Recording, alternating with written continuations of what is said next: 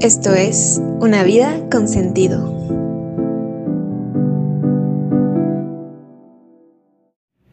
Hola, ¿qué tal? Bienvenidos a esto que es Una vida con sentido. De esto que viene siendo la segunda temporada, que son pequeñas reflexiones que van a ir saliendo según el Espíritu Santo vaya acomodando el corazón, los tiempos. Em, y también lo que él quiere decir.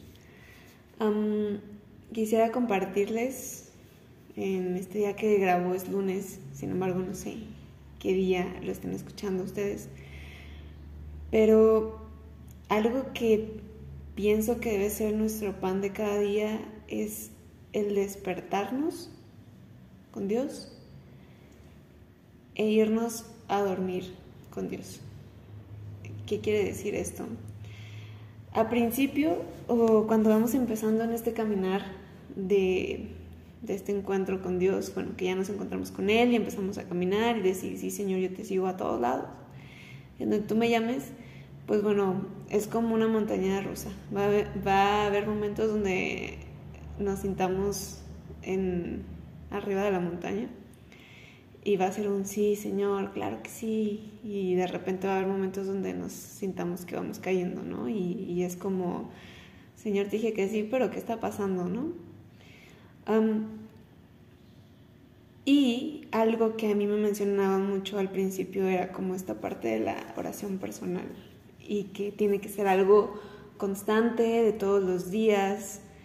Y yo me acuerdo que lo intentaba, lo procuraba y en mi mente era como, a ver, es que me enseñaron que hay una estructura, ¿no? Y entonces primero, entonces primero tengo que ponerme como en, ese, en esa posición, ¿no? De sentarme, en mi caso, sentarme, prender el cirio, este, cerca de una imagen, de la Santísima Virgen, de un Cristo, y ya empezar a hacer como los pasos, ¿no? Para tener esta oración. Y conforme caminaba, pues me daba cuenta que era, era difícil por muchas situaciones. Era difícil porque el tiempo, ¿no? A mí me gusta, recomiendan algunas personas hacerlo en la mañana, pero a mí me gustaba más hacerlo en la noche. Me gusta más hacerlo en la noche porque es como un recordar todo lo que ha pasado en el día y como ofrecérselo a Dios y también el escucharlo y, y saber qué es lo que lo que él tiene que decir. Pero por los tiempos a veces era complicado y también a veces la parte de las emociones en mi caso pues juegan un papel muy importante, entonces de repente era como, no, ya estoy muy cansada, hoy no me siento con ánimos o simplemente era como no. Y pues caí en un punto como de frustración porque dije, válgame, o sea, no puedo, y pues lo, lo dejé entre comillas. Obviamente ir a misa y de repente como eh, orar, etcétera, pues claro, pero ya como mi oración personal, ahí sí admito que, que tambaleó. Pero ha sido algo curioso porque en el caminar em, yo he encontrado que mientras más le hacemos caso a, a esa voz del Espíritu Santo, más va haciendo que crezcas en fe, en oración y el alma en general va adquiriendo más madurez. No puedo decir, y, no creo que haya, no, bueno, no sé, pero no creo que haya alma humana que diga yo ya tengo dominado la parte espiritual 100%, pero algo que he descubierto que se me ha hecho interesante, se me ha hecho padre, me ha gustado bastante, es que hago parte, a Dios, de mi día. Procuro la mayoría de los días, cuando me levanto, incluso esas veces, no sé si les ha pasado cuando se tienen que despertar para ir a trabajar y que de verdad parece que eres piedra porque no puedes levantarte de la cama. Pero ahí en ese momento en el que no puedo, entre comillas, no puedo, digo, Señor, dame fuerzas para poder levantarme. Y de verdad que el Señor obra y es gracia, pero de alguna u otra forma te levantas. Y no solo te levantas, sino también lo haces con esta parte de, de como por así decirlo, con ánimos. El día va transcurriendo y aunque en mi caso me gustaría hacer muchas cosas, em, les voy a contar un poquito cómo es mi día perfecto. mi día perfecto es eh, levantarme cuando, se suena, cuando suena la alarma, poner eh, alabanzas, poner música que hable de Dios mientras yo voy como despertando. O también algo que me gusta mucho es poner eh, prédicas, es poner em, videos en YouTube donde mm, hablen de Dios también algo que a veces hago, solo que ahí sí me gusta hacerlo ya que estoy despierta, pero mientras me preparo pongo la serie de The Chosen, solo que a veces eso me pica y, y me quedo ahí viendo, entonces me quita tiempo, pero es algo que suelo hacer, ¿no? Y ya después, ya termino de arreglarme rápido y me voy. En el camino procuro escuchar igual canciones, hay veces que voy en silencio, hay veces que voy rezando el rosario y voy como entregándole esas cosas que están en mi mente, en mi corazón, las que me preocupan, las que me hacen feliz. También pido por esas personas que sé que necesitan oración.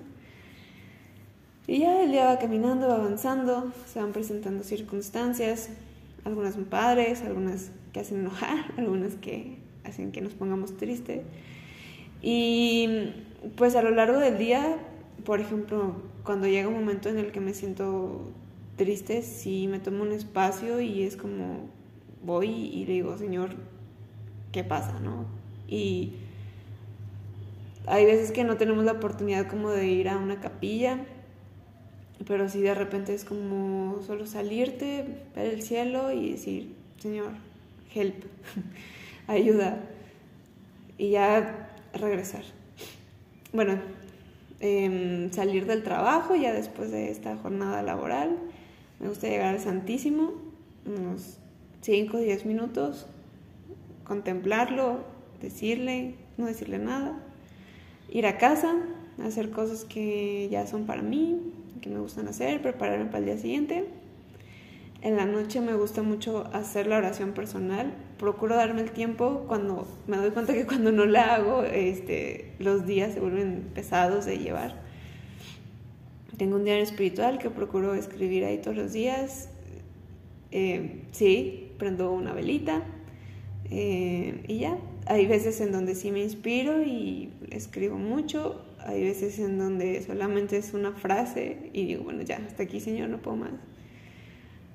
Pero algo que escuché hace unos días era como, porque le preguntaban a, una persona, ¿no? Como, ¿cuánto tiempo es el ideal para hacer oración? y él decía, mm, más bien me preocupa que me preguntes cuánto tiempo debes de orar, ¿no? Y es que claro, o sea, no, no, debe de haber como ese tiempo, porque es como, es como hablar con alguien, no, lo, no le pones el temporizador, ¿no? O sea, de que, ok, vamos a hablar, por solo cinco minutos, va, corre tiempo, ya se acaban los cinco minutos y bueno, que te vaya bien.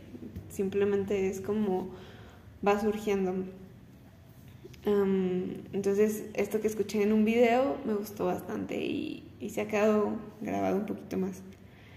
¿A qué voy con esto y con contar el día? Cada quien tiene su día, pero el punto es que mientras más involucro a Dios en mi vida,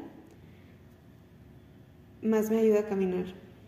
Más me ayuda a caminar en esos momentos en donde siento que ya no puedo y que ya no quiero caminar que es muy difícil, que es muy cansado y de alguna u otra forma el Señor obra. Los días que no tengo como estos momentos porque el, día fue muy ajetreado, porque pasaron muchas cosas, porque, a veces pasa, ¿no? De repente yo voy sintiendo como el alma va... Mm, ¿Cómo explicarlo? No sé, hasta más irritada, me siento más triste, más de malas. Sí, sí va pasando algo dentro del corazón. Y creo que tiene que ver con esta frase que hemos escuchado mucho, en donde que tenemos que ir a la fuente del amor y que, Señor, danos de ti, y lo decimos muy firmemente, sí, danos de ti. Pero realmente cuando nos ponemos como a sentirlo, es que el alma lo siente. El alma siente cuando cuando no está tomando de esa agua viva que es Dios. Se va secando, se va y no sé cómo explicarlo y tampoco sé si las personas que están escuchando lo han experimentado, pero es como si algo se va apagando o si algo se va endureciendo o si es tan difícil de explicar con palabras. Pero no me queda duda que cuando regresamos a esa fuente es como, ah, sí, como cuando es un día muy caluroso y de repente te metes a bañar te metes en un que es como, ay, sí, no, o sea, esto necesitaba, esto necesitaba mi cuerpo. Lo mismo pasa con el alma, que necesita, pero a veces nos quedamos como, pues sí, los domingos a misa, ¿no? Y listo, ahí está.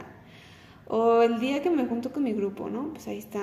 Y la verdad es que hoy en día, en este caminar que me ha tocado vivir, digo, es que es muy poco. O sea, ¿cómo es posible que yo podía solamente con una hora, una vez a la semana, estar con aquel que me da la vida. O sea, no me cabe en la cabeza cómo es que yo le hacía. Y a la vez lo entiendo, ¿no? Porque eran momentos donde no sabía ni para dónde ir, ni qué quería desde mí, ni, o sea, eran momentos donde uno piensa que uno tiene el control y que uno no pone a Dios como prioridad y uno va avanzando según lo que uno piensa.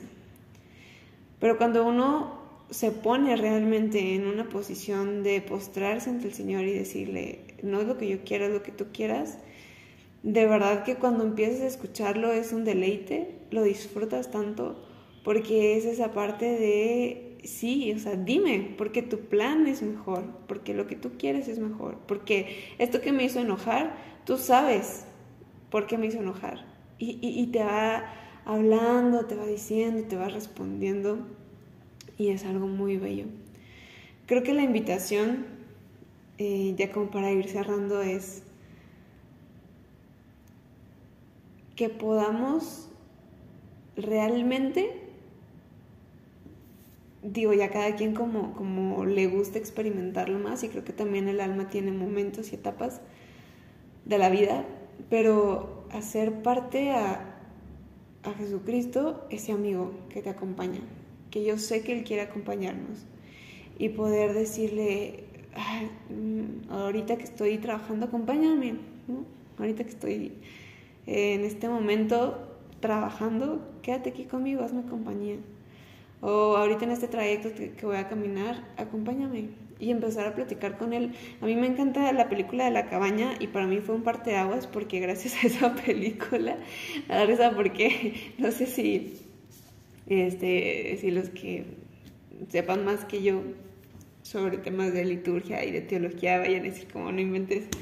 Pero a mí me gustó mucho esa película porque me enseñó, o pude captar más bien por primera vez, lo que es la Trinidad, ¿no? La Santísima Trinidad y, y cómo, o sea, para mí fue como, wow, lo estoy entendiendo.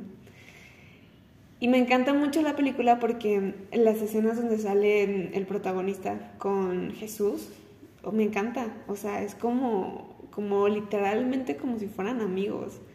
Y ríen y juegan y platican y él le dice sus dudas, sus preguntas y él le contesta pero justo como amigo, es como, no, sí, pero esto. Pero después es cuando va con, bueno, después hay veces que necesitamos a nuestro padre, ¿no? A veces que dices, no, es que ahorita necesito a mi padre y, y, es ahí donde también el decir, Señor o, papá o como, como tú le suelas llamar, pero es como necesito ese abrazo de papá, de, de yo criatura sentir a ese creador que me acompaña y que, y que te necesito, ¿no? Te necesito en este momento, necesito, uff, la semana pasada hubo un momento donde yo me encontraba en un momento de, miedo, de ansiedad. Y mientras caminaba, yo le decía, yo le decía al Señor, no voy sola, voy agarrada de tu mano, yo voy contigo y vamos juntos y tú vas a estar ahí conmigo. Y no saben qué enriquecedor fue. Y es que Él está ahí, pero el invitarlo y hacerlo parte es como ¿cómo explicarlo? Yo sé que lo han vivido, estoy segura. Cuando vas en el carro, ¿no? Vas a un viaje y todos están en el mismo carro, pero cada quien está en su celular. O sea, pues tú sabes que va manejando tu papá, tú sabes que van ahí tus hermanos, tú sabes que estás acompañado de personas, ¿no? lo sabes, pero no los estás haciendo partícipe de ese viaje, porque cada quien lo está viviendo, aunque sí juntos, pero cada quien lo está viviendo solo. Pero también hay viajes donde ah, mm, es padrísimo porque nadie utiliza el celular y todos están platicando, todos están conviviendo y todos van compartiendo y todos van diciendo. De repente ya está el que se quedó dormido, ¿no? Pero los demás sí están ahí como platicando. Y sé que vamos juntos en el viaje, pero no, no solo lo sé, sino que lo siento, lo siento, porque te hago parte de este viaje. Entonces, bueno, creo que es lo que el Señor nos invita y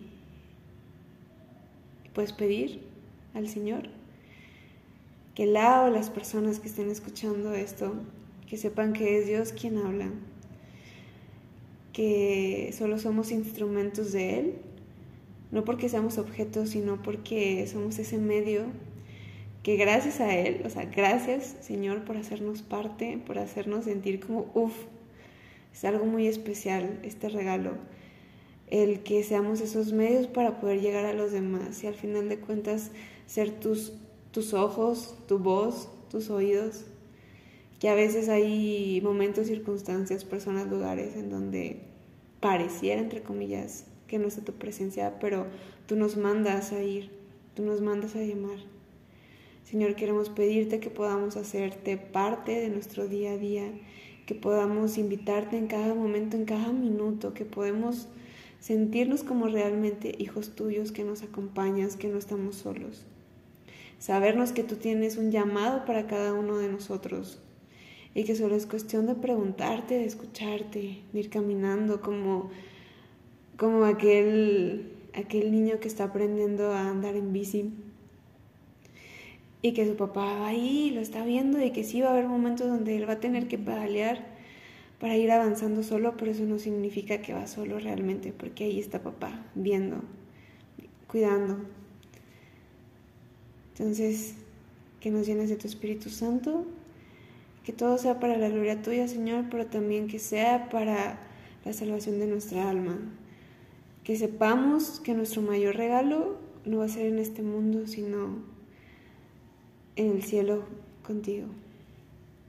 Pedimos la intercesión de María Santísima para que nos acompañe ella, que en esa humanidad aquí en la tierra estuvo tan llena de gracia, tan llena de ti, Señor, que ella nos pueda acompañar también que ella nos pueda aconsejar también con su ejemplo.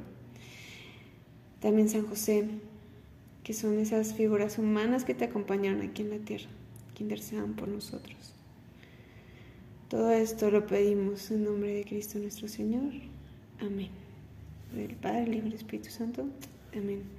Gracias y nos vemos en otro episodio más próximamente de esto que es una vida con sentido.